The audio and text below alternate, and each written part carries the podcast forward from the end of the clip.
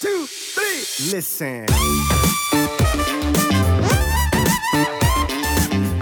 irgendwann so viel Kohlenhydrate reinzuschrauben, dass man halt keine Vorteile mehr davon hat, sondern vielleicht von der Verdauung nur noch Nachteile und logistisch äh, und zeitlich einfach ja, viel Zeit mit dem Essen ver verbrauchen muss, statt einfach die Fette hochzuschrauben.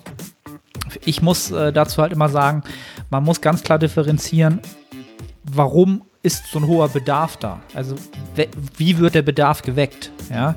Ist es zum Beispiel ein Mensch, der ähm, ja, viele Schritte macht, beruflich viele Schritte macht oder es, ne, es lässt sich nicht verhindern, dann bin ich trotzdem eher jemand, der sagt, okay, der Bedarf kommt halt auch eher von mehr Aktivität. Da würde ich dann auch eher sagen, okay, wir gehen trotzdem eher so ein bisschen Richtung Kohlenhydrate hochschrauben, ja, anstatt einfach nur die Fette hochzuschrauben, weil der Bedarf halt aus einem mehr Bewegungsbedarf äh, entstanden ist. Ne? Also dem Bedarf so gerecht werden, wie er halt entstanden ist.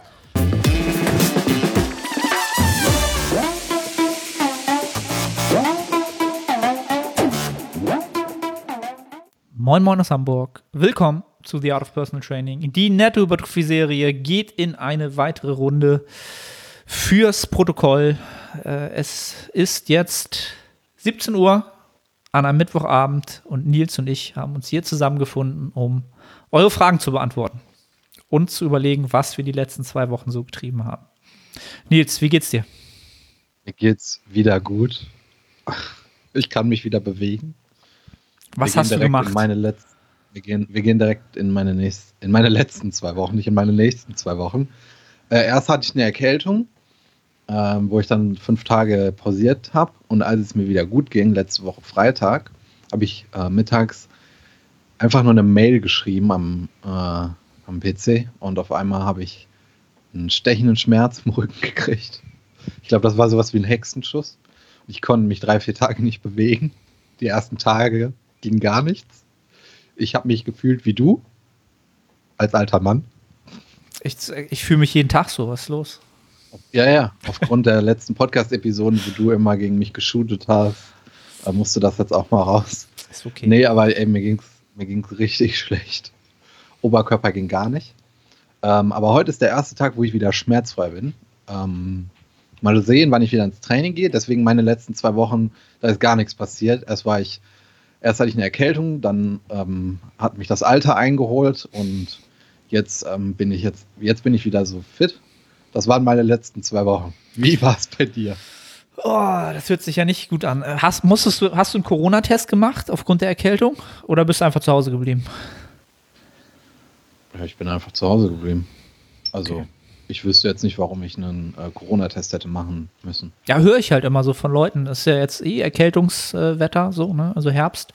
Und dann, äh, ich war erkältet und ich habe natürlich sicherheitshalber erstmal einen Test gemacht. Ach so, nee, ich werde eigentlich immer um diese Jahreszeit krank. Also das ist jetzt auch nichts Außergewöhnliches, denke ich, dass man um diese Jahreszeit äh, Erkältungssymptome nee, hat. Nee, eben. Also ich, deswegen frage ich ja. Ich, zum Glück, ich bin dieses Jahr noch gar nicht krank gewesen. Normalerweise bin ich auch einmal im Jahr, habe ich so eine leichte Erkältung. Oder auch mal ein bisschen mehr. Toi, toi, toi.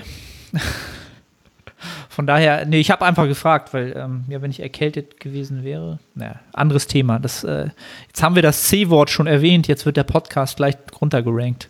Das muss ich rausschneiden. Es wird überall runtergerankt. In den sozialen äh, Netzwerken darf man das Wort nicht benutzen. Also, äh, ja, bei mir, danke der Nachfrage, ist, äh, was, was war die letzten zwei Wochen los? Es ist ein Auf und Ab der Gefühle, sagen wir es mal so halt. Ne? Also äh, die Situation macht natürlich allen zu schaffen, den einen mehr, den anderen weniger. Ähm, und bei mir ist es natürlich so auf äh, wirtschaftlicher Basis, dadurch, dass ich halt Personal Training doch noch zu so Hälfte äh, mein Einkommen äh, ausmachen, ist es natürlich irgendwie nicht so eine geile Zeit, ne? weil ich, das kann ich halt jetzt in dem Sinne nicht machen. Ähm, aber ich werde die Zeit jetzt halt nutzen, um jetzt ziemlich wahrscheinlich äh, final äh, den, den Absprung zu schaffen davon oder deutlich noch mal weniger zu machen mit 1 und 1 Personal Training. Ähm, weil so, wenn man mal so ein bisschen in die Zukunft schaut, sieht es leider auch nicht so aus, als wenn sich dieser Beruf äh, im nächsten Jahr noch gut ausüben ließe. Ich will jetzt keine düsteren äh, äh, Szenarien schaffen, aber äh, man muss halt irgendwann einfach sehen als Unternehmer, was Sinn macht und wann irgendwas keinen Sinn mehr macht, aufgrund der Umstände. Und ich will jetzt keinem Personal Trainer sagen, er soll aufhören mit seinem Job, aber ich habe halt zum Glück die Möglichkeit, das alles so ein bisschen ins Digitale komplett zu verlagern und äh, ja, das so auf, auf der Ebene. Sonst vom Da- Training. Da habe ich kurz. Ja.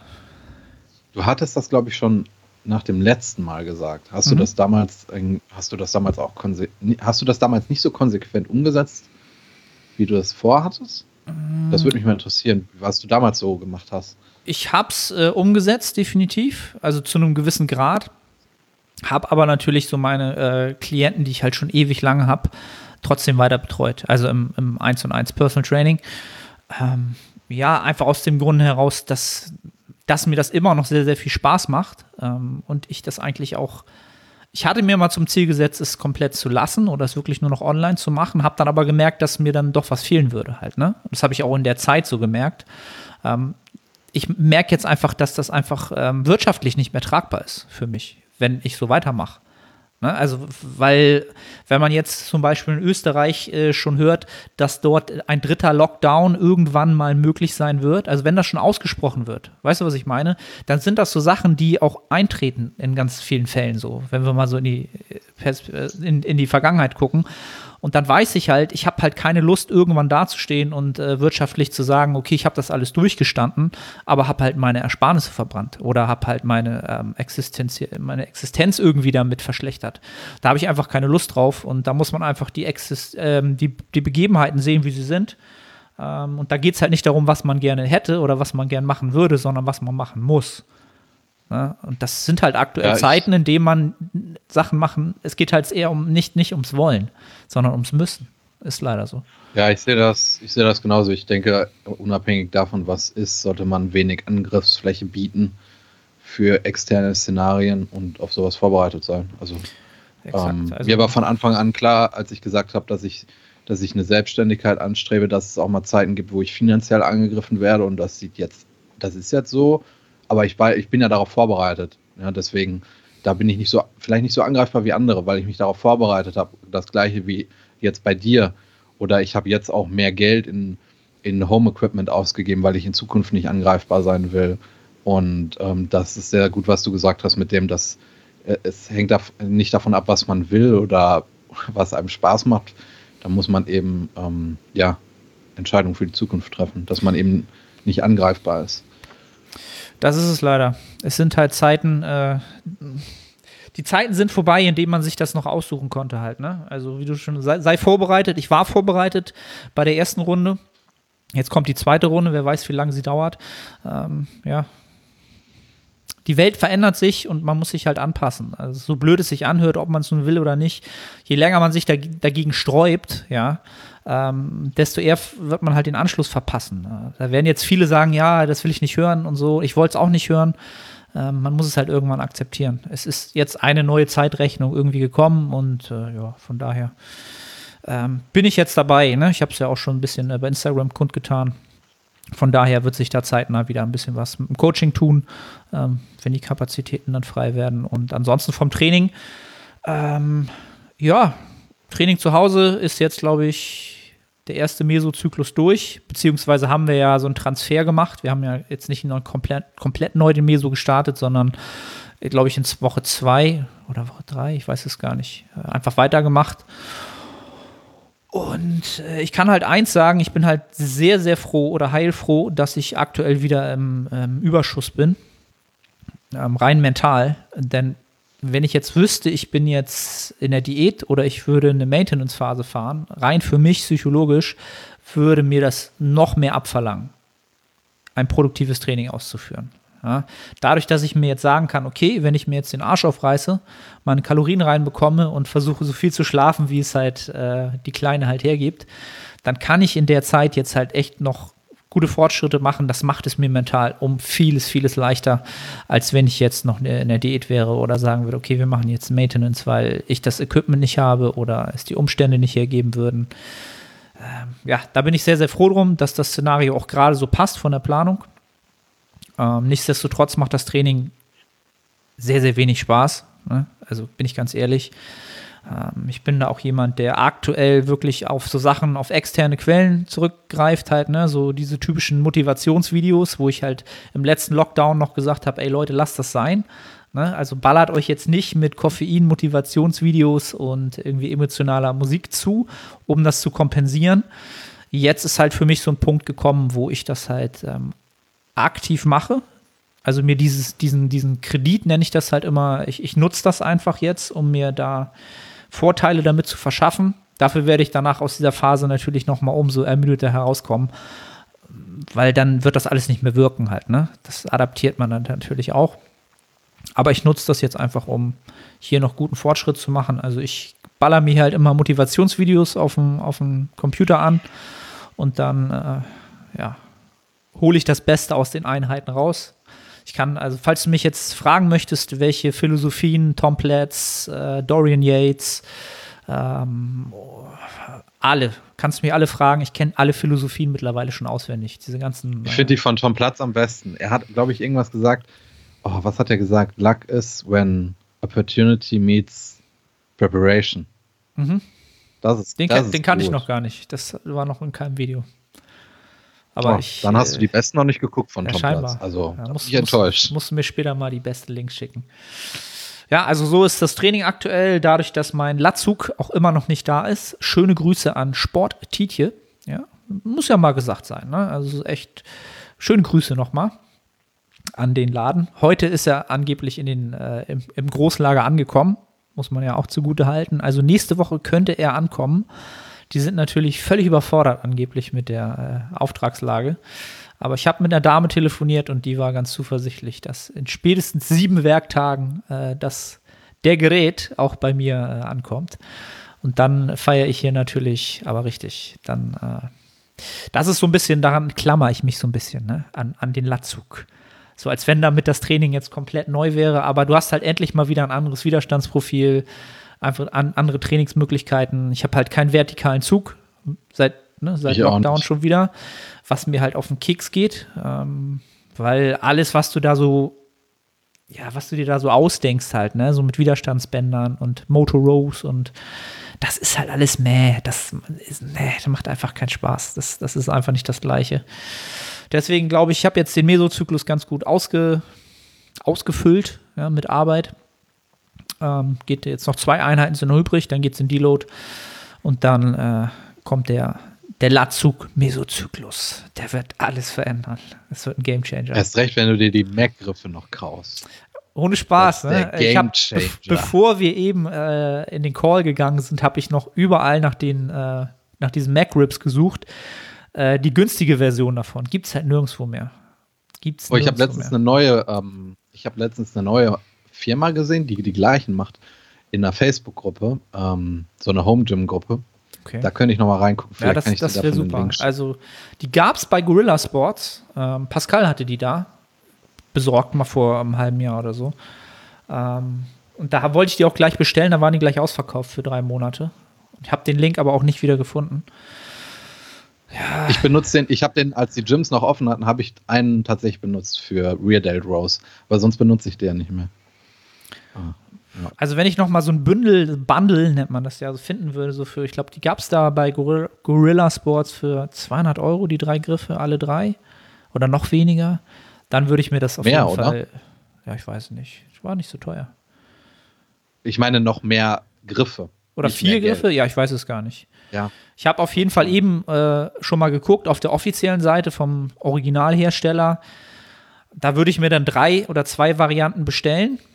Ähm, die sind auch gar nicht so teuer. Die kosten so zwischen 60 und 70 Dollar pro Griff. Die kommen aber tatsächlich Verdammt. aus den Staaten und müssen halt durch den Zoll. Und wenn du Pech hast, musst du es halt verzollen. Ne? Also ein Klient von mir, der hat ein Home Gym, der hat sie sich äh, schon vor einem Jahr oder vor einem halben Jahr bestellt. Äh, der sagt dann, sag mal, welche ich bestellen soll. Dann habe ich die drei rausgesucht. Und der hat halt Glück gehabt, dass der Zoll das so durchgewunken hat. Kannst aber auch Pech Ich haben. kenne jemanden beim, Ja. beim Zoll, vielleicht kann ich da meine Connections spielen lassen. Also von daher, ja, mach mal gucken. Also das, das wird es jetzt nicht ausmachen. Also die Griffe werden es nicht ausmachen. Das ist so Nein. der, so der, der Stand bei mir. Also es macht keinen Spaß. Ich mache es. Es ist halt Bodybuilding, es ist jetzt halt Arbeit. Das ist dieser typische, es Hast- ist die Arbeit zu verrichten Modus. Hast du dir nicht auch mal überlegt, ob du dir eine Garage mietest und dass du da trainierst, damit du ein anderes Umfeld hast? Oder ist das für dich von der Kosten-Nutzen-Rechnung einfach äh, ja, nicht lohnenswert? Ich weiß nicht, was so eine Garage im Monat kostet. 40 bis 60 Euro, Okay. würde ich sagen. Ja, das, das wäre wär schon völlig in Ordnung halt, ne? Also. Und du könntest das auch von der Steuer absetzen. Ja, alles. Also ja, alles, was ich mir jetzt kaufe, ist natürlich alles abzugsfähig, ne? Griffe und so weiter und so fort. Das, das ist ja sowieso halt. Das geht mir nicht ums Geld sparen oder so.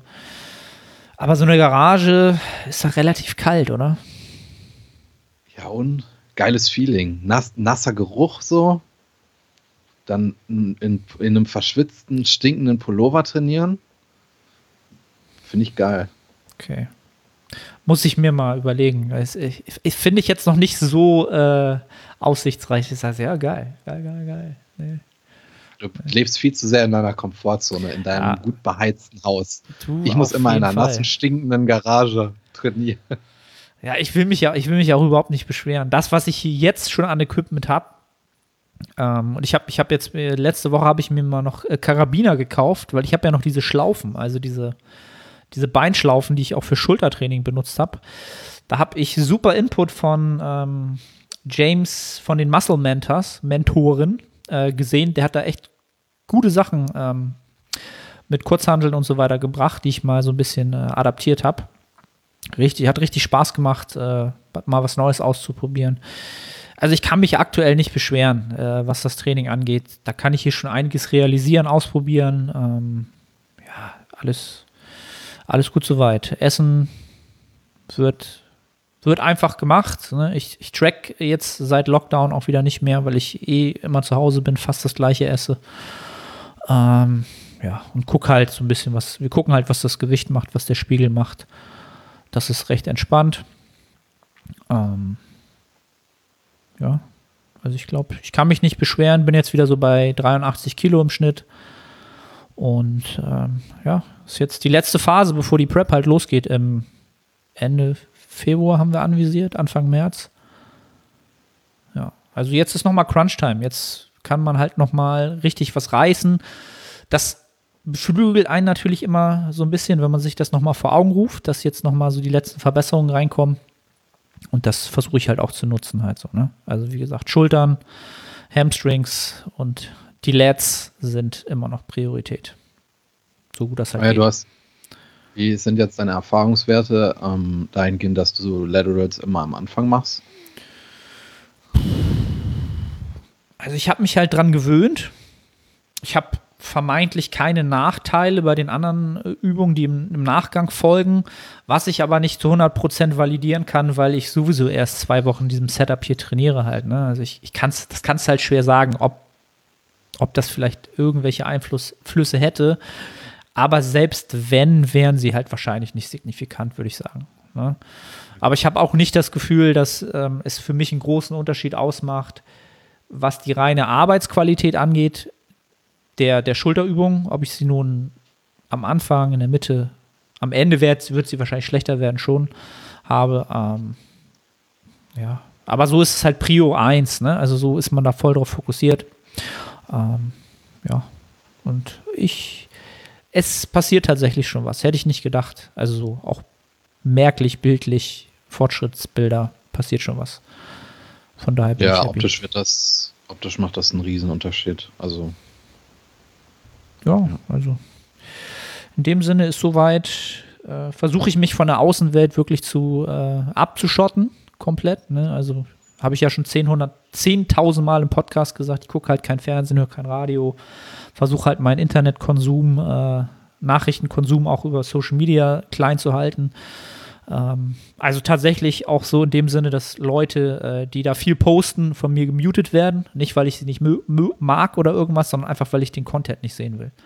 Ne? Also ich versuche mich hier wirklich jetzt nur auf mein Leben zu konzentrieren, auf die Kleine zu konzentrieren, auf die Familie zu konzentrieren, aufs Training zu konzentrieren, auf die Klienten zu konzentrieren. Und alles, was draußen passiert, versuche ich halt wirklich aus, auszublenden. Ähm, ja, das gelingt mir, glaube ich, ganz gut. An den Tagen, wo es mir nicht gelingt, sind, sind halt schlechte Tage, muss ich halt sagen. Ne? Ich bin ein Mensch, der Informationen, wenn er sie aufnimmt, immer schlecht verarbeitet. Wenn sie halt mich negativ beeinflussen, zukünftig beeinflussen, bin ich ganz schlecht drin. Das, ja, von daher, ich bin ein Mensch, ich muss das ausblenden, sonst ähm, habe ich schlechte Tage. Ähm, und wenn, also ich will jetzt keine Live-Tipps geben, aber wenn du ein Mensch bist, der zurzeit auch viele schlechte Tage hat aufgrund der Situation, ähm, es ist auch niemandem damit geholfen, dass du die Infektionszahlen weißt oder äh, ne? also damit hilfst du halt auch niemandem weiter in der Situation, sondern wenn du merkst, das wird dich negativ beeinflussen, dann lass die Information halt weg. Ne? Du kannst trotzdem ein Leben führen, was äh, für, auch fürs Kollektiv äh, gut ist. Ja. Das Gehen wir rein in die Fragen. Ja, Attacke. Ich habe die jetzt sogar hier auf dem Desktop, mhm. Damit es besser geht. Ich habe mich daran gewöhnt, dass ich hier immer dafür ausgenutzt werde. Ähm, ja, ich kann halt nicht lesen, das ist das Problem. Das hättest du jetzt nicht öffentlich sagen müssen. Ich jetzt dachte, ist es raus. Ich lasse mir, äh, deswegen mache ich immer Video-Check-ins. Lass uns die Frage starten. Hallo zusammen. Ich spende regelmäßig Blut, circa alle sechs Wochen. Im Internet finde ich bezüglich des Kalorienverbrauchs Angaben zwischen 600 und 3000 Kalorien, die benötigt werden, um den Verlust von 500 Milliliter Blut auszugleichen. Ziel ist Muskelaufbau, wiege zurzeit 100 Kilo. Gespendet wird immer am Rest Day. Wie würdet ihr den Ausgleich handhaben, um kein Dexter-Scan-Ergebnis à la Peter Altmaier zu bekommen? Entschuldigung, wenn ich am Ende nicht mehr ernst geblieben bin. Da muss ich sagen, dass das meinen Kompetenzbereich überschreitet. Ich kenne aber einen einen unfassbar guten Athleten und gleichzeitig unfassbar guten Coach, der regelmäßig Blut spendet, und zwar den Alexander Krump. Äh, den könntest du da sicherlich mal kontaktieren. Ähm, der hat dazu auch mal was geschrieben und da kann er sicherlich ähm, seine Erfahrungen zu schildern, weil ich da absolut gar keine Erfahrung habe. Kann ich mich nur anschließen. Ich habe keine Ahnung, wie viele Kalorien das äh, sind. Äh, ich kann halt aus meinen, aus was ich aus meiner aktuellen Erfahrung sagen kann, aus der jüngeren Vergangenheit, ähm, von, äh, von Julia, die hat halt auch ein bisschen Blut verloren bei der Geburt, was auch in gewisser Weise normal ist, dass du dann natürlich, äh, dass das schon äh, den Körper einiges an Kraft kostet und bestimmte, äh, im Blut sind ja auch bestimmte ähm, Mineralien drin, die dir dann in großer Menge entfließen und äh, ja, von daher gibt es da sicherlich das ein oder andere zu beachten oder was man dann optimieren kann. Ja, vielleicht fragst du den Alex mal, genau. Dann haben wir die nächste Frage. Arne wurde diese Frage zwar schon im Podcast gestellt, aber er darf trotzdem nochmal mitantworten. Eure Top 3 Dinge, die ihr anders machen würdet, wenn ihr heute nochmal am Anfang eurer Bodybuilding-Karriere stündet. Außerdem hat Nils schon die empfohlene Putenzwiebel Light getestet. Nicht, dass seine Gefäße noch durch Met verfetten. Daniel, auch ein treuer äh, Podcast-Zuhörer, ja. Ja, ach so, er hat, glaube ich, auch noch geschrieben, dass er Daniel. Liebe Grüße, Daniel, dem Podcast weiterhin treu. Ähm, nur schreibe ich meinen Namen nicht immer unter die Fragen beim Google-Formular. Danke, Daniel, für die, für die Frage. Ich habe die Light noch nicht probiert. Ähm, du hast mir schon privat geschrieben. Ich danke dir für diesen Tipp. Ähm, ich esse tatsächlich, wenn ich Mettbrötchen esse, immer die gleiche. Und ähm, ja, bei Essen bin ich echt so, dass wenn ich etwas gefunden habe, was mir sehr, sehr gut schmeckt, dann, ähm, ja, dann, dann bleibe ich immer dabei, bis es mir aus den Ohren kommt. Und ich bin äh, ab und zu, oder nee, ich bin aktuell ähm, sehr glücklich darüber, ähm, oder nee, anders gesagt, ich esse gerne mal ähm, Lebensmittel mit einer höheren Kaloriendichte, weswegen ich auf Leitprodukte eher verzichte, weil ich dann noch mehr essen müsste. Aber ich habe es mir gemerkt und ich danke dir für den Tipp. Nichtsdestotrotz finde ich es nicht nett, dass du äh, sagst, dass meine Gefäße verfetten. Ich habe im Übrigen heute Mittag Käsemakaroni gegessen. Nils, mit zwei also, verschiedenen Sorten geriebenen Käse mach mal sicherheitshalber einen Termin beim Kardiologen. Einfach mal das System durchprüfen lassen. Ne? Wenn die Zuhörer sich schon Sorgen machen, dann, dann das hat ja seinen Grund. Halt, ne? also, falls ihr Nils noch nicht bei Instagram folgt, ne? also tut das mal. Ab und zu sind da einige, äh, einige fette Sachen zu sehen. Also wirklich, wirklich. Das ich hätte nie gedacht, dass wir über meine Gefäße reden, als du vorgeschlagen hast, dass ich mit dir hier im Podcast rede. Ja, aber so, so weit kommt es dann halt irgendwann, ne? Also da ist, ist das, das ist die Solidarität, die wir in diesem Land brauchen. Kümmer dich um deinen, den, den, deinen Nächsten, den, mit dem du direkt Kontakt hast, sprich mit den Menschen. Ähm, und ja, auch wenn es um deine Gefäße geht, äh, ist das auch wichtig. Also von daher. Ähm, aber Daniel hat ja eine super Frage gestellt. Ja, ja. Ähm, okay. äh, ich ich habe auch, ich habe, ich habe das, ich habe auch versucht jetzt ein bisschen drum zu reden äh, und mir im Hintergrund versucht Gedanken zu machen, um jetzt was richtig ähm, glorreiches von mir zu geben, wo man so richtig sagt, ah stimmt, da hat er richtig was draus gelernt.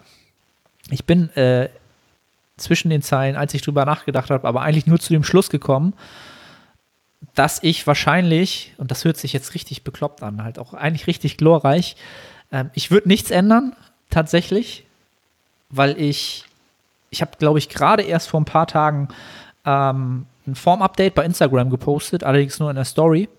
Und da war ich sehr, sehr zufrieden mit dem, was ich bis dato erreicht habe mit meinem äh, in meiner Bodybuilding-Karriere, die ich ja auch erst so seit zwei, drei Jahren überhaupt als Bodybuilding-Karriere ähm, tituliere oder so betitel. Ähm, von daher, ich bin eigentlich zufrieden, wie das alles gelaufen ist. Es war alles super suboptimal. Ne? Also, aber das wird bei fast jedem so sein. Also ich kenne wenig Athleten, die früh das Glück hatten, auf Mentoren, auf Trainingspartner zu treffen, die sie stark in eine Richtung geleitet haben, die sie früh ähm, nah ans Optimum oder an effizient gebracht haben. Halt, ne? Das siehst du denen halt auch an ich würde nichts ändern wollen, einfach aus dem Grunde heraus, dass ich so ein Mensch bin. Ähm, also viele Lebensfaktoren hängen ja untrennbar miteinander zusammen. Und dass ich halt meine Zeit hatte, wo ich trainiert habe und viel feiern war, äh, hat mich dazu gebracht, dass ich äh, nach Malle geflogen bin zu der Zeit. Da habe ich Julia kennengelernt. Ähm, ich habe Julia kennengelernt. Hätte ich sie nicht kennengelernt, hätte ich jetzt vielleicht kein Kind. Das sind halt so Sachen, wo du dann so komplex denkst und denkst, ja, okay, Bodybuilding ähm, es ging ja jetzt nur um Bodybuilding. Ich, ich würde nichts anders machen wahrscheinlich. Das Einzige, was mir sofort in den Kopf gekommen ist, ist halt ganz klar, dass man konsequent frühzeitig sich seiner Motive bewusst wird. Warum mache ich den Sport? Dazu vielleicht auch mal die letzte Podcast-Episode mit Daniel und Luis abchecken, weil je früher du dir wirklich deiner ähm, Motive bewusst wirst, ob die vielleicht intern sind, ob sie extern sind, desto eher wirst du motivgerecht handeln, auch Trainingsentscheidungen treffen oder Planungsentscheidungen treffen oder vielleicht auch Menschen fragen, nach Rat fragen. Ähm, und dann wird es sich automatisch positiv entwickeln. Also das hätte ich vielleicht viel früher machen sollen. Ähm, und mein Motiv war halt immer das andere, das Motiv nämlich ähm, Sixpack zu haben, shredded zu sein. Ich komme halt aus dieser Generation, weiß ich nicht, dieser Shredded-Generation halt, ne, Gymshark und so weiter als das damals alles losging mit Alon Gabay und hast du nicht gesehen, so das, das war halt so etwas, wo ich dachte, da muss ich halt hin, um als Personal Trainer irgendwie Fuß zu fassen. Und da habe ich mich halt extrem, extrem in meinem Fortschritt gebremst. Mindestens fünf, sechs Jahre habe ich da auf der Stelle getreten. Ähm, ja, aber da, wo ich jetzt bin, bin ich super glücklich von, von meiner Physik, vom, von meinem Lebenspunkt, von dem, was ich erreicht habe. Äh, ja. Nils, was würdest du anders machen? Ähm, ja, ich glaube, wenn du in einer Sache überdurchschnittlich gut sein willst, musst du überdurchschnittlich viele Fehler machen, beziehungsweise daraus lernen. Deswegen würde ich auch alles gleich machen. Also ich bin immer, ich bin dankbar für Fehler, aber auch weil ich glaube, dass ich die Fähigkeit habe, aus Fehlern zu lernen. Wenn du jemand bist, der nicht aus Fehlern lernt, ist es wahrscheinlich nicht klug, Fehler zu machen. Ähm, ich habe auch schon einige Fehler gemacht, ähm, ich habe auch schon oft darüber nachgedacht, ja, wie wäre es gewesen, wenn du mit, mit 15 mit dem Sport angefangen hättest, weil ich jetzt auch nicht untalentiert darin bin, Bewegungen zu lernen. Ich schon in, auch als, als kleines Kind schon Sport gemacht habe und dann kommt sehr viel zusammen. Aber ich glaube, dann wäre ich heute äh, nicht so gut in Anführungszeichen, weil äh, ich habe auch mit dem Sport angefangen, da, da war ich, glaube ich, 19 oder so da habe ich schon so eine gewisse Reife gehabt und ähm, dann triffst du auch andere Entscheidungen und die hätte ich nicht getroffen, wenn ich 15 gewesen wäre. Ich habe den Sport ja nie gemacht, um irgendwie ein Sixpack zu haben oder ich hatte auch nie im Sinn, irgendwie eine ultra gute Muskelgruppe zu haben oder um Frauen zu beeindrucken. Das war nie mein Ziel. Und das wäre vielleicht mit 15 anders gewesen und ich hätte vielleicht andere Fehlentscheidungen getroffen, die mich sehr viel gekostet hätten. Und so habe ich vielleicht Fehler gemacht, wo ich auch einen Preis für gezahlt habe, aber der, der sehr gering war. Und ähm, ich war mir damals auch schon bewusst, dass es sowas gibt wie das Internet und konnte damals auch schon ja, Informationen richtig einordnen. Deswegen waren die Fehler eigentlich immer ganz gut. Vielleicht hätte ich aggressivere Gaining Rates gefahren. So, das ist, das ist aber nur auf mich bezogen. Das ist jetzt keine allgemeine Aussage. Ich glaube, ich profitiere davon, wenn ich etwas höhere Gaining Rates fahre. Ähm, das war, das ist so meine Erfahrung der letzten 18 Monate. Ähm, und da war ich früher, glaube ich, etwas zu konservativ oder ja, habe die Gaining Rates ein bisschen kleiner gehalten. Ich glaube, das würde ich nicht nochmal machen. Ähm, ähm, ja, das dazu. Ähm, vielleicht hätte ich, ja, dann habe ich auch gedacht, ich habe ja 2018 meine erste Diät gemacht. Da hätte ich vielleicht auch bei einem Wettkampf teilnehmen können. Ich wäre sehr schlecht platziert gewesen, extrem schlecht. Aber ich hätte die Erfahrung des Wettkampfs gehabt. Aber dafür hätte ich halt besser diäten müssen. Ähm, aber das konnte ich ja damals gar nicht, weil ich nicht die Erfahrungswerte habe. Und jetzt rückblickend war es keine gute Diät, aber da habe ich wieder die Erfahrung. Also man muss das immer von verschiedenen Perspektiven betrachten. Ähm, ja, wenn es unbedingt eine Sache sein soll, aggressivere Gaining Rates, sonst alles so machen, wie ich es auch vorher gemacht habe. Weil ich jetzt auch in Zukunft wahrscheinlich weniger schwerwiegendere Fehler mache als in der Vergangenheit, weil ich das halt schon gemacht habe. Ja. ja, und vor allen Dingen, um, äh, ähm. du predigst nicht nur, ja, sondern du setzt das auch um, ne, in Käse und Nett. Also von daher, mit den Gaining Rates, ich finde das auch authentisch. das, ja, das, war das unverschämteste Ende, das ich je von dir gehört habe. Das hatte auch so einen Unterton, den ich selten bei dir höre. Du hast es richtig genossen zu sagen. Ja, da, weißt ähm, du, also ich, ich gebe es ja zu. Auch gesagt. Da spricht natürlich auch der Neid so ein bisschen aus mir halt. Ne? Also ich, ich mit meinen mittlerweile äh, 3000 Kalorien, mit denen ich halt äh, gut zunehme, dadurch, dass ich mich halt auch gar nicht mehr bewege, oder sehr, sehr wenig bewege. Äh, das, ist, das stimmt, das ist das Einzige, was ich vergessen habe, habe ich gerade im Check-in zu Steve gesagt. Ich kriege halt auch kein Tageslicht mehr. Also das ist das Einzige, was, was bei mir sehr, sehr kontraproduktiv ist. Weil sobald die Kleine schläft oder Julia mal mit ihr draußen ist, sitze ich halt am Schreibtisch und versuche zu arbeiten, wie so ein Verrückter. Halt sehr, sehr produktiv. Oder ich trainiere. Ja, oder ich esse halt so. Es gibt halt nur Essen, Training und äh, mein, meine Arbeit. Äh, und da bleibt halt keine Zeit für Spaziergänge. So. Das, sonst kriege ich das halt Aber alles findest nicht du wirklich, ich esse ja, ich, also normalerweise, wenn jetzt nicht sowas ist wie jetzt, dass ich mal ein kleines Problem habe und nicht trainieren kann, sicher so 3800 bis 4000 Kalorien. 800 Kalorien, das ist jetzt nicht so ein Unterschied, oder? Würde das dein Leben so bereichern?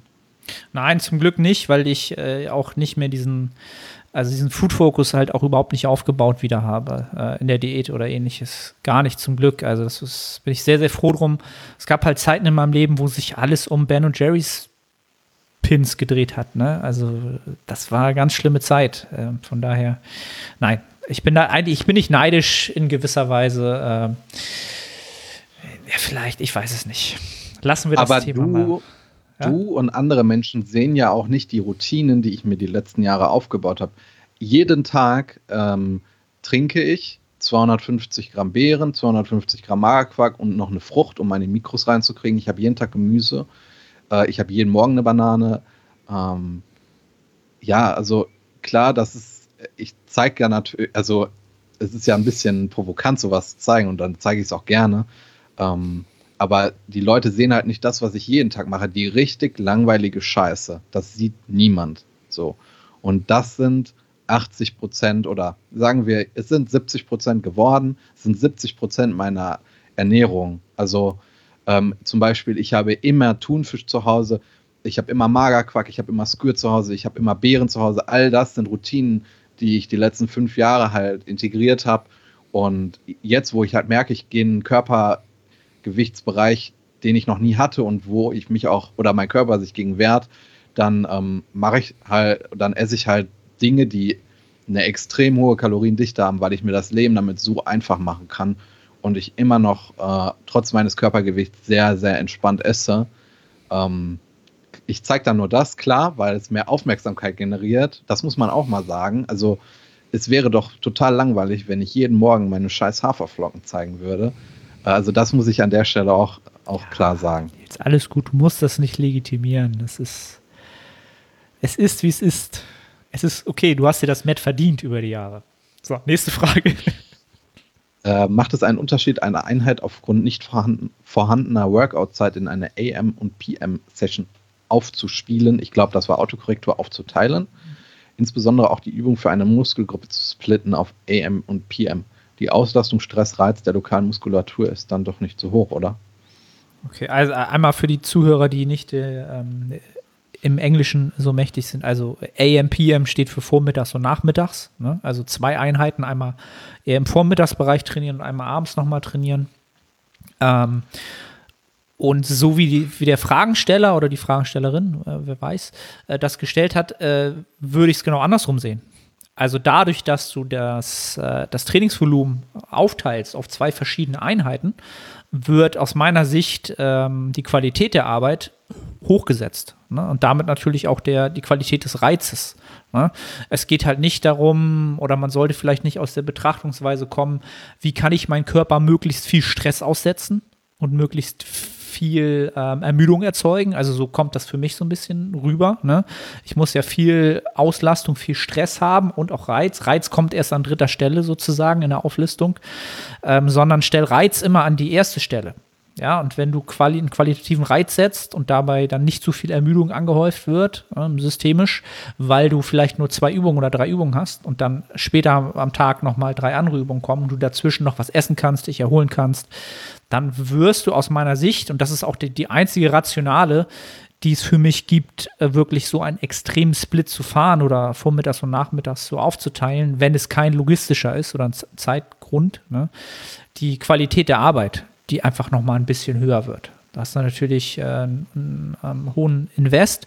Äh, da steht ja jetzt aus nicht vorhandener Zeit. Ähm, ja, also wenn es sich da nicht anders äh, aufteilen lässt. Also ich habe auch Klienten, mit denen ich das so mache. Ähm, nicht, weil die schon einen Sechser-Split haben oder ne, dass der Split hochgefahren wird und dann die Qualität steigt, sondern weil es einfach vom Familienleben besser passt, dass man vormittags äh, je nachdem, wie man gerne arbeitet, eher die schweren Lifts hat und nachmittags dann nochmal die leichteren, die Isolationsarbeit, dann wird die Güte nur steigen der Arbeit aus meiner Sicht. Ja, kann ich nichts hinzufügen. Ja. Dann direkt mal zwei Fragen, weil die sich beide um das gleiche Thema handeln und ich glaube, dafür bin ich der richtige Mann. Äh, Fette höher gehen im Peak-Aufbau, Vor- und Nachteile. Espresso Ghetto fragt, was ist die Obergrenze für Fett im Aufbau? Ähm, yes. D'Amato, sagt der Hamburger. Ähm, es gibt keine Obergrenze fürs Fett. Also, ich, ich sag's mal so, wenn du, ähm, wenn du wie normal 089 im Peak-Aufbau bist, erleichtert dir das eben äh, die, den Kalorienintake und das macht das äh, Essen stressfreier. Also, ich würde mir da gar keine Obergrenze setzen. Natürlich reden wir jetzt nicht von 200 Gramm Fett am Tag, aber ich denke, wenn man sich auf ein Gramm Fett pro Kilogramm Körpergewicht limitiert, dann äh, hat das ein gewisses Konfliktpotenzial, gerade wenn man sich im Peakaufbau befindet und man dann eine Kohlenhydratmast vollzieht. Man sollte sich ja nicht nur die Frage stellen, wie viel Fett ist möglich, sondern ähm, ab was für einer Menge an Kohlenhydraten habe ich keinen Profit mehr. Und das ist dann nur noch Stress, den ich anhäufe. Also bis zu einem gewissen Grad habe ich einen Performance-Schub sicherlich oder einen etwa ein Effekt, der meine Performance unterstützt. Aber dann betreibe ich ja nur noch eine Kohlenhydratmast und muss einfach nur noch reinfressen. Und ich würde diese Differenz dann einfach in Fett ummünzen. Und wenn das bedeutet, dass du vielleicht 1,5 Gramm Fett pro Kilogramm Körpergewicht zu dir nimmst, dann ähm, ist, spricht da gar nichts gegen. Ähm, wie oft begegnet man Athleten, die sagen, boah, ey, jetzt muss ich wieder so viel essen. Also es scheint ja schon ein Problem zu sein, was häufiger auftritt. Und wenn man dann so eine Lösung hat, warum soll man sich nicht der bedienen? Und ich glaube, ähm, ja, nee, nix. Ich glaube, ich denke, das ist eine, das, deswegen gibt es keine richtige Obergrenze. Mhm. Also ich, ich glaube, das ist wieder so eine Perspektivfrage. Ähm, oftmals ist dann, glaube ich, oder was oftmals als Gedankengang kommt, ist, dass natürlich Nahrungsfett vom Körper leichter auch äh, in, in, die Fettspeicher sozusagen äh, übergehen kann. Ne? Also es muss nicht resynthetisiert werden, wie äh, die beiden anderen Makronährstoffe. Was halt auch immer so ein, äh, so ein Diskussionsthema ist, auch immer noch in der Sportwissenschaft, weshalb gerne äh, diese Grenzen halt gerne genutzt werden halt, ne? Warum man nicht zu viel Nahrungsfett aufnehmen sollte. Dann kommt halt immer noch mal der gesundheitliche Aspekt dazu. Das sind halt auch immer noch mal so Sachen, die bei vielen natürlich im Hinterkopf immer so mit reinspielen, wenn sie das Thema Fett hören. Ne? Also so wie du es halt äh, aus deiner Perspektive, genau, macht es halt keinen Sinn, sich irgendwann so viel Kohlenhydrate reinzuschrauben, dass man halt keine Vorteile mehr davon hat, sondern vielleicht von der Verdauung nur noch Nachteile und logistisch äh, und zeitlich einfach ja, viel Zeit im Essen ver verbrauchen muss, statt einfach die Fette hochzuschrauben. Ich muss äh, dazu halt immer sagen, man muss ganz klar differenzieren, warum ist so ein hoher Bedarf da? Also wie wird der Bedarf geweckt? Ja? Ist es zum Beispiel ein Mensch, der ähm, ja, viele Schritte macht, beruflich viele Schritte macht oder es, ne, es lässt sich nicht verhindern, dann bin ich trotzdem eher jemand, der sagt, okay, der Bedarf kommt halt auch eher von mehr Aktivität. Da würde ich dann auch eher sagen, okay, wir gehen trotzdem eher so ein bisschen Richtung Kohlenhydrate hochschrauben, ja, anstatt einfach nur die Fette hochzuschrauben, weil der Bedarf halt aus einem mehr Bewegungsbedarf äh, entstanden ist. Ne? Also dem Bedarf so gerecht werden, wie er halt entstanden ist. Ähm, das ist halt auch immer noch mal so eine Sache. Ne? Also das ist halt schwer, so mal äh, einfach so zu beantworten. Aber ja, aber ja. Das ist aber auch ein guter Punkt. Also wenn ich, äh, auch wenn ich den Konflikt bei mir oder bei Klienten habe, dass man die Kalorien jetzt nach oben schrauben muss, dann ähm, habe ich auch immer im Hinterkopf, äh, eben woher kommt der Verbrauch. Ja, ich, ich ähm, bin kein Freund davon, exzessive Schritte ähm, zu machen, als Beispiel jetzt. Also ähm, ja. Dann haben wir die Frage, was haltet ihr von Pitforce Training? Von Sonny Black 1803. Ähm, da kann ich dir nicht so viel zu sagen. Also da ist, da ist kein Erfahrungswert bei mir vorhanden. Äh, da ist auch noch in der Vergangenheit nicht der Drang gewesen, dort eine Kompetenz aufzubauen, weil ähm, wenn ich mir gute Athleten sowohl enhanced als auch nicht enhanced anschaue, ist das keine Trainingstechnik, die da oft Verwendung findet. Ähm, deswegen, ja, habe ich da in meiner bisherigen Karriere einfach noch nicht so viel ähm, Eigenstudium betrieben. Ja, also um es mal kurz dem Zuhörer näher zu bringen, weil, äh, oder zu erklären, was es überhaupt ist.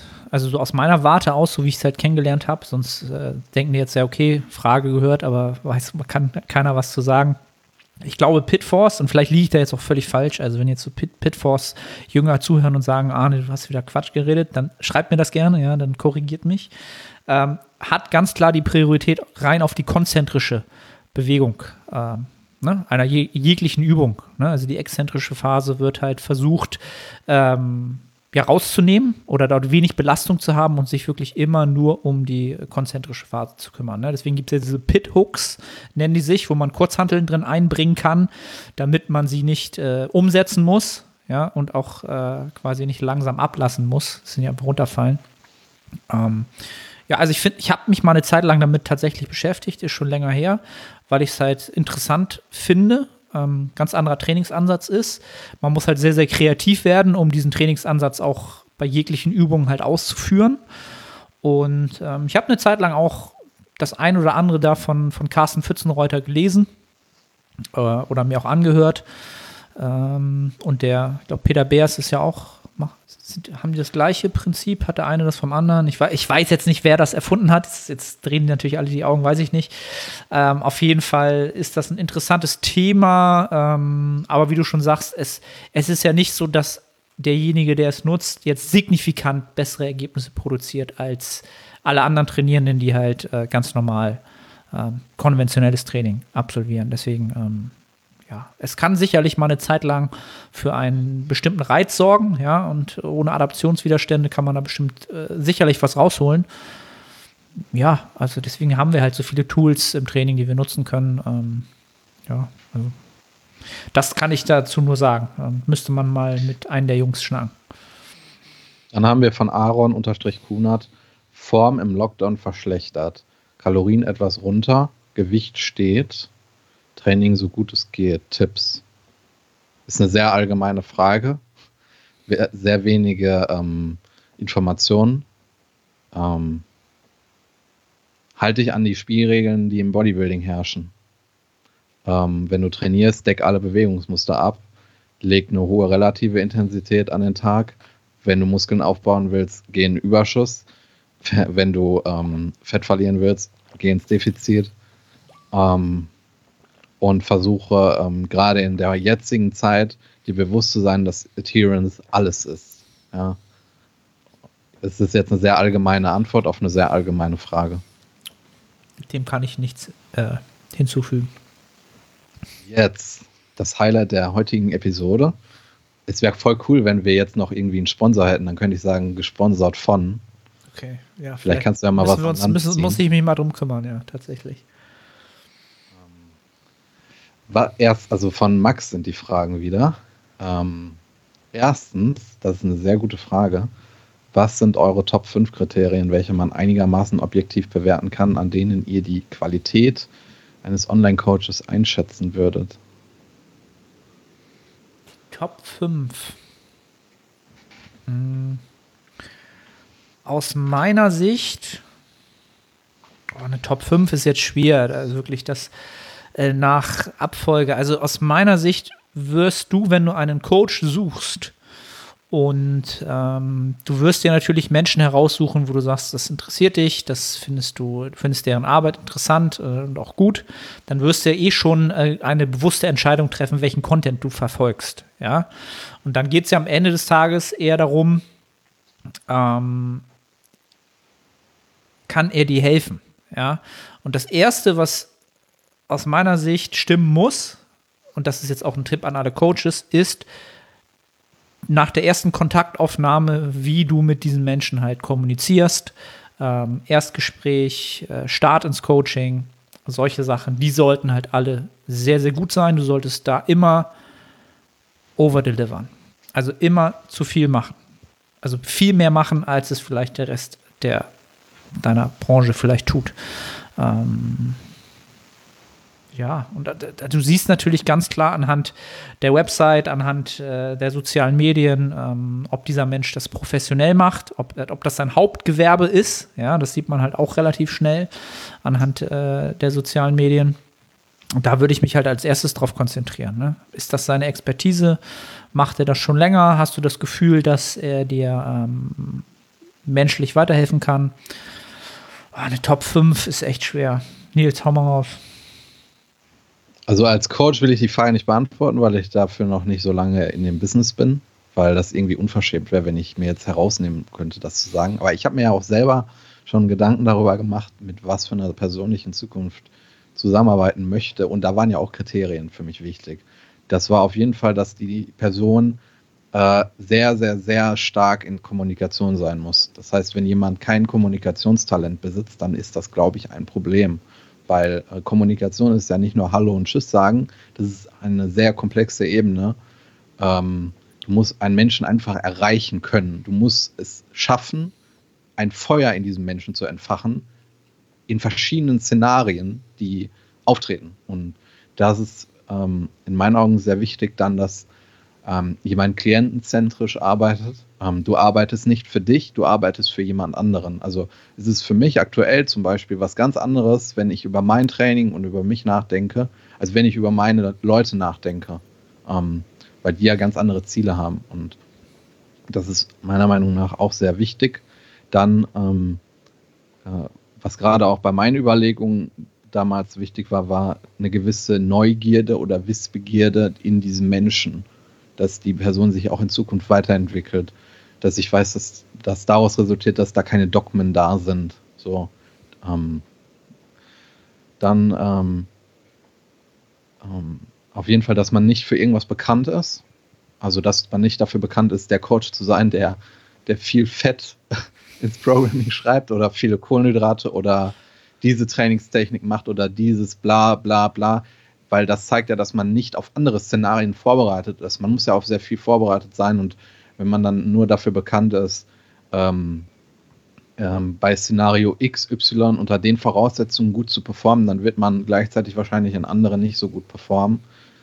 Ähm, yes. Und was auch, was mir damals sehr, sehr wichtig war, ähm, und deswegen hatte ich mich, also ich arbeite aktuell nicht mit einer Person zusammen, aber ich habe mich da schon festgelegt. Und das war ein Punkt, äh, der sehr, sehr ausschlaggebend war, wie diese Person über Bodybuilding redet, wenn er darüber redet. Weil dann merkt man ja, ob da eine Leidenschaft ist. Äh, das, also weißt du, was ich meine? Man merkt ja recht schnell, ob man, ob man das vielleicht nur macht, weil man andere beeindrucken will oder so. Oder wenn man, wenn jemand das darüber redet und man richtig merkt, dass da, dass da was hinter ist, dass derjenige den Sport liebt und äh, das ist äh, mir auch extrem oder wäre mir sehr, sehr wichtig. Ja. Ich würde ja sagen, hör auf dein, genau, hör auf dein Bauchgefühl. Also, ne, mach dir, hör auf dein Bauchgefühl. Das ist meistens, meistens ist richtig, würde ich, ja, hoffe ich für die meisten Zuhörer. Ähm, dann haben wir zweitens, wie habt ihr euren ersten richtigen Klienten gewinnen können? Den ersten richtigen Klienten.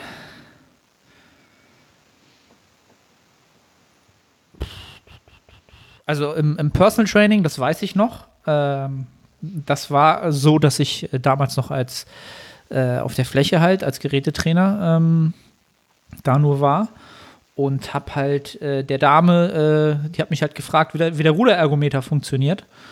Und dann habe ich gesagt, ja, hier, so und so, ne? also so im besten Fall machen. Und dann äh, hat die halt gefragt, Mensch, gibt es hier eigentlich auch Personal Trainer? Und dann äh, habe ich gesagt, äh, ich glaube schon, ja. Äh, ich glaube, ich, hier, hier, hier ist einer, so nach dem Motto. Das war halt äh, ganz simpel halt, ne? Also das war jetzt keine Akquise oder irgendwas. Ähm, und im Online-Bereich Boah, der erste Klient, die erste Klientin. Boah, keine Ahnung. Nee. Kann ich gar nicht sagen. Ich glaube, ich habe damals bei Instagram gepostet, dass ich äh, Coaching anbiete. Und dann hat sich, haben sich Leute gemeldet. Ganz unspektakulär, glaube ich. Ja. Habe ich dir schon mal meine Geschichte dazu erzählt? Wahrscheinlich schon, aber ich kann mich jetzt nicht erinnern. Ich glaube nicht. Ich wollte okay, das eigentlich auch nie okay. erzählen, weil das richtig unverschämt damals war. Also, unverschämt, der Hau äh, Ja, pass auf. Äh, ich habe zum damaligen Zeitpunkt äh, war noch keine Nachfrage nach meiner Person da, wie auch. Und ähm, ich habe damals aber schon Podcasts gehört, sehr viele. Und einige davon hatten auch Facebook-Gruppen. Und in denen war ich. Und da war eine Person damals, die hat geschrieben, dass sie ähm, dass sie sich für das Trainingstemplate von RP interessiert und ob jemand Erfahrungen dazu hat, weil er sich das gerne kaufen möchte. Und dann habe ich ihm geschrieben, dass ich besser bin als das Trainingstemplate von RP und dass ich mit ihm zusammenarbeiten will. Richtig unverschämt. Ähm, und das war mein erster Klient. Mit dem arbeite ich heute noch zusammen und wir haben eine hervorragende Zusammenarbeit und ich glaube, das war der, das war das größte Glück, was ich hatte, weil ähm, ja, dass die, diese Coach-Klient-Beziehung, die ich mit dieser Person habe, äh, für die bin ich sehr, sehr dankbar. Ähm, ja, ich würde es aber nicht empfehlen, das so zu machen. Also das war schon sehr unverschämt, einen Fremden zu schreiben, dass ich besser bin als einer der Top-Dienstleister in diesem Bereich. Sehr unverschämt. Ähm, ohne Referenzen. Ähm, ja, aber hat geklappt. Schicksal. Ja. Ja, man muss auch ein bisschen mutig sein. Ne? Also auch das gibt das äh, Beispiel natürlich auch wieder. Ähm, sobald du einen gewissen Grad äh, an Kenntnissen hast und ähm, ja, glaubst, du kannst Menschen helfen, dann musst du auch rausgehen und das auch ausprobieren, natürlich, halt, ne? ganz klar. Ähm, dann drittens, denkt ihr, dass zurzeit noch Potenzial im Bodybuilding Online-Coaching liegt? Oder ist der Markt für ambitionierte Athleten bereits gesättigt? Ähm, oder ich glaube, er meint ambitionierte Coaches, vielleicht auch gesättigt. Ähm. Ja, für Leute, die dann in dem Bereich tätig sind. Nein, glaube ich nicht. Überhaupt nicht. Ähm, ich glaube, dass der ähm, gerade der, der, dieser Bodybuilding-Sport, dass der in den nächsten Jahren auch noch stark wachsen wird. Der wächst jetzt ja auch immer aktuell sogar noch. Also die letzten Jahre ist er stark gewachsen. Ähm, und es wird viele Menschen geben oder viele Athleten geben, die aus, ähm, ja, aus, aus diesem aus dieser Grauzone, aus dieser Instagram, 10-Wochen-Programm, äh, Grauzone, ne? also aus diesem Bereich, wo man noch so ein bisschen nicht so richtig weiß, was man macht. Man will irgendwas machen, man will was erreichen, hat aber vielleicht noch nicht so die äh, Quellen gefunden oder auch noch nicht so ein Umfeld gefunden, das es einem erlaubt. Ähm, und sobald diese Menschen dann so langsam in diese Bereiche kommen, dann werden sie sich äh, deutlich nochmal von den Ambitionen äh, nach oben hochstufen. Ähm, und das sind viele Menschen, ne? weil du musst ja mal überlegen, die Anmeldungen in den Fitnessstudios steigen. Die äh, Fitness- und Gesundheitsbranche hat ein Wachstumspotenzial oder eine Prognose von über 20 Prozent mittlerweile, glaube ich. Gut, vielleicht ist jetzt ein bisschen gesenkt. Ähm, aber das ist 20? Ja, ich glaube 20 waren es vor zwei Jahren. Was halt für eine Branche gigantisch ist. Unglaublich. Und jetzt musst du dir halt vorstellen, klar, diese Menschen fangen an, bis sie für dich als Bodybuilding-Coach relevante Klienten werden, werden noch viele Jahre vergehen, aber es sind halt schon viele diesen Weg gegangen und sie werden jetzt kommen. Ja, und klar, es gibt sehr, sehr viele Coaches im deutschsprachigen Bereich auf der ganzen Welt, die sehr, sehr gute Arbeit machen. Ähm, aber ich glaube nicht, dass der Markt äh, auf Dauer dort eine, eine Sättigung schon erfahren hat. Nö. Sehe ich genauso. Ich glaube, Bodybuilding an sich hat noch keine Sättigung. Ähm, das ist auch etwas, was wachsen wird. Und dann ist es auch ein Beruf, der einen hohen Grad an Soft Skills erfordert. Und ich glaube, dass, dass gerade da dann, ähm, dass du immer eine Nachfrage hast, weil ähm, ich ziehe ja ganz andere Menschen an als zum Beispiel jemand anderes. Und so, ja, hat man immer irgendwo einen Bedarf. Und ich glaube auch gerade deswegen, weil du einen hohen Soft Skill oder du brauchst, brauchst einen hohen Grad an Soft Skills, deswegen kann das wahrscheinlich auch so schnell nicht von der Maschine gemacht werden. Weswegen ich da auch in Zukunft jetzt kein großes Konfliktpotenzial sehe mit den heutigen Entwicklungen. Also das wäre was anderes, als wenn ich jetzt in einer Bank arbeiten würde. Ja, da sind wir wieder beim Eingangsthema. Zeiten ändern sich, man muss sich anpassen. Ähm, dann viertens, welche Schritte habt ihr selbst schon während des Lockdowns unternommen, beziehungsweise was würdet ihr eurer Community-Klienten empfehlen, jetzt schon vorzubereiten, um unter besseren Umständen wieder eine Nettohypertrophierate zu fahren, die selbst den bemitleidenswerten allmännischen Behördengehorsam in den Schatten stellt. Ähm, ich finde find das wieder sprachlich ein sehr gutes Niveau, aber ich verstehe die Frage nicht so ganz. Also was, ich, also ich glaube, was, was, was, was die Frage ist, ähm, was man jetzt vielleicht tun sollte, äh, trainingstechnisch, ernährungstechnisch, äh, vom Gesamtkonzept technisch, um nach dieser Phase möglichst äh, ja, die Effekte dieser Zeit zu nutzen oder sich in eine sehr, sehr gute Ausgangslage zu bringen, um dann davon zu profitieren. Und da kann man halt, aus meiner Sicht kann man da schweren Rat geben, weil wir halt überhaupt nicht absehen können, wie lange das dauert. Wenn man jetzt sagen würde, okay, es ist nur der Monat, dann hätte ich jetzt zwei, drei sehr, sehr gute Ratschläge für dich. Würde man sagen, jetzt ist äh, bis zum neuen Jahr, hätte ich auch sehr, sehr gute Ratschläge für dich. Dadurch, dass das halt alles nicht messbar, dass es nicht absehbar ist, was nun passiert auf dieser Welt, kann man halt auch ganz schwer sagen, was man daraus machen sollte. Deswegen würde ich dir eher empfehlen, konzentriere dich jetzt darauf, das Beste aus, diesem, aus dieser Zeit zu machen, aus dem Szenario zu machen und nicht schon in die Zukunft zu schauen und zu überlegen, was kann ich dann daraus machen. Ne? Also das ist so ein bisschen, ja, da fehlt einfach der, dieser Endfaktor, mit dem man nun rechnen könnte, wann ist was, wie. Dann könnte man sicherlich äh, Ratschläge geben, was man jetzt vom Training machen sollte, ob man vielleicht ein bisschen mehr auf Maintenance gehen sollte, was man von der Ernährung machen sollte, um dann unter idealen Voraussetzungen wieder ähm, voll durchzustarten. Äh, und weil das auch natürlich äh, voraussetzt, dass ich wüsste, was dieser Mensch das letzte Jahr halt gemacht hat. Ähm, was da jetzt für Adaptionswiderstände herrschen, in Form von Training, in Form von Ernährung und dann, ja, ist es, it depends und es ist schwer. Ich, ich würde das äh, aus einer anderen Perspektive betrachten, gar nicht so sehr, ähm, ja, wie viel Kalorien ich jetzt zu mir nehme oder Kalorienüberschuss, bla, bla, sondern eher mal schauen, wo bist du jetzt angreifbar und dass du diese Punkte fixst.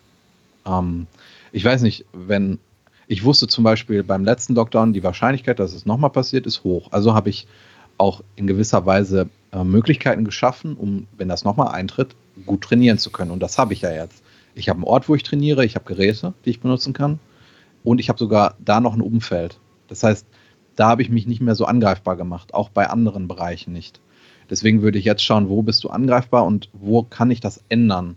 Ja, ähm, ich kann jetzt keine expliziten Beispiele nennen. Du bist einer, ich weiß zum Beispiel, dass du Student bist und ähm, versuch dich einfach mit viel mehr Leuten zu vernetzen an deiner Uni. Vielleicht haben welche ein Home Gym und du kannst da trainieren, dann bist du da weniger angreifbar. Ähm, ich weiß nicht, wenn du jetzt aufgrund des Lockdowns vielleicht auch finanziell einen Schaden erlitten hast, dann schau, dass du deine Kalorien trotzdem mit weniger Geld reinbekommst, dass du da nicht so angreifbar bist, dass du einfach diese Punkte für dich analysierst und Lösungen findest. Dann bist du auch beim nächsten Mal besser vorbereitet. Meine Situation jetzt ist ganz anders als beim ersten Mal, weil ich beim letzten Mal geschaut habe, wo war ich richtig angreifbar und habe die Dinge eben, ähm, bin die Dinge angegangen und deswegen sieht das jetzt ganz anders bei mir aus. Ja. Auch eine sehr gute Perspektive. Ähm, dann haben wir noch die letzte Frage, die ist sehr lang.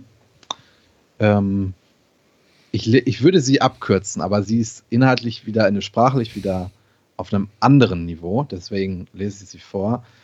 Fünftens, wie steht ihr zu diversen Health-Subs als weitere Optimierung, die bisher eher in der Enhanced-Szene populär sind, insbesondere Subs wie Berberin, NAC, Astragalus, NADH etc., die in Richtung Insulinsensitivität, Entzündungshemmung, Organleistung und so weiter gehen. Denkt ihr, dass man auch als Naturalathlet, sofern die grundlegenden Parameter besser passen als Karl Lauterbach in eine liberale Demokratie, damit noch etwas Merkliches rausholen kann? Persönliche Erfahrungen, Erfahrungswerte eurer Klienten und Community wären sehr interessant. Persönlich nutze ich zum Beispiel seit einigen Monaten 400 Milligramm Berberin am Tag und habe schon das Gefühl, dadurch wesentlich besser auf größere Mengen Carbs zu reagieren. Was davon Placebo und was objektive Wirkung ist, kann man so halt leider als Einzelperson nur so, nur so genau sagen, wie die Bundesregierung in der Lage ist, ihre derzeitigen Beschlüsse zu legitimieren. Viel Spaß bei der Folge. Ah, Max wieder äh, auf jeden Fall hat er da wieder alles, alles rausgehauen, was da ja, wie soll ich sagen? Also e Eloquenz in Person, ne? kann man ja so sagen.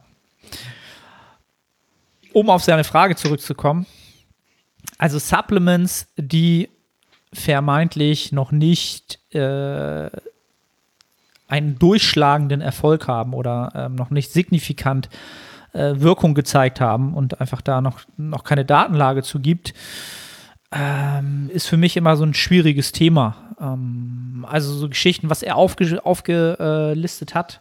Berberin, das sagt mir was, definitiv. Also alles, was so die äh, Insulinsensitivität angeht, ähm, habe ich eine Zeit lang mal ähm, Chromium, Chromium, Picolinate, auf Englisch heißt das, glaube ich. Ich glaube, in Deutsch heißt Chromium. Das ist halt auch etwas, was die Insulinsensitivität verbessern soll. Ähm, was, glaube ich, auch, also Lirum Larum, wenn du auf Examine, examine.com, sagt man das so? Examine. Examine. Ich bin, Englisch kann ich aber gar nicht aussprechen. Ne? Ich nutze gerne Englisch, aber spreche es dann immer so hochdeutsch aus.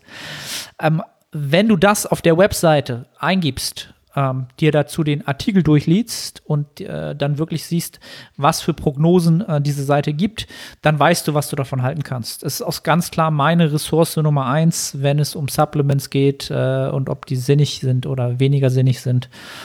Ähm, ja, und dann, weil Placebo schon angesprochen wurde, Placebo ist halt ein extrem starker äh, Effekt, kann halt ein extrem starker Effekt sein. Ähm, und von daher, also, wenn du dir da alles durchgelesen hast und äh, dort weißt, wie der Stand ist, dann muss man sich auch keine Sorgen machen, dass der Placebo-Effekt, äh, ja, dass der nicht wirkt, wirkt, wie auch immer. Ja, kann ich nur die Seite empfehlen eigentlich. Ja, also die Seite kann ich auch empfehlen, nutze ich auch. Ähm, aber ob die angesprochenen Supplemente bei einem Athleten helfen, der nicht enhanced ist, da habe ich große Zweifel. Ich habe da auch schon auch Podcasts gehört zu, also ähm, wo Enhanced-Athleten über den Nutzen dieser Sachen gesprochen haben und auch über das Positive, aber die sind halt enhanced. Also, da hast du einen großen Impact von einer, von externen Dingen. Ähm, ich glaube, also dass ich glaube, das ist mittlerweile bekannt im Podcast. Ich bin der Meinung, dass Supplemente allgemein äh, in der ähm, Naturalszene krass überbewertet sind. Also wenn ich Top, die Top 5 Regeln im Natural Bodybuilding nenne, dann haben wir da nicht Supplemente. Ähm, ja, aber ja, wie gesagt, würde ich auch einfach die Seite als, als objektiven, als objektives Maß empfehlen, jetzt nicht das, was ich sage. Das ist nochmal objektiver, die Seite. Ja. ja. Werde ich in die Shownotes hauen, die Seite und äh, in die Verlinkung. Könnt ihr das finden. Ähm, ja, ich glaube, äh, das war's, oder? Sehr, sehr gute Fragen dabei gewesen. Zum Ende. Aber du solltest dir mehr Gedanken darüber machen, wie du besser Fett absorbieren kannst, weil Fett King ist. Also nicht nichts ah, Insulinsensitivität. Also was ist das? Jetzt kann, jetzt können wir mal zum nächsten Mal äh, gucken, äh, was jetzt da der neueste Hit ist, äh, um Fett besser zu absorbieren oder sinnig zu nutzen. Was für Supplemente da so äh, am Start sind. Ich Gut. esse auch im Moment richtig gerne, äh, kennst du so Kartoffelröstis, Rösti-Ecken mhm. für den Backofen. Und dazu, pass auf, das ist mega gut, Remoulade.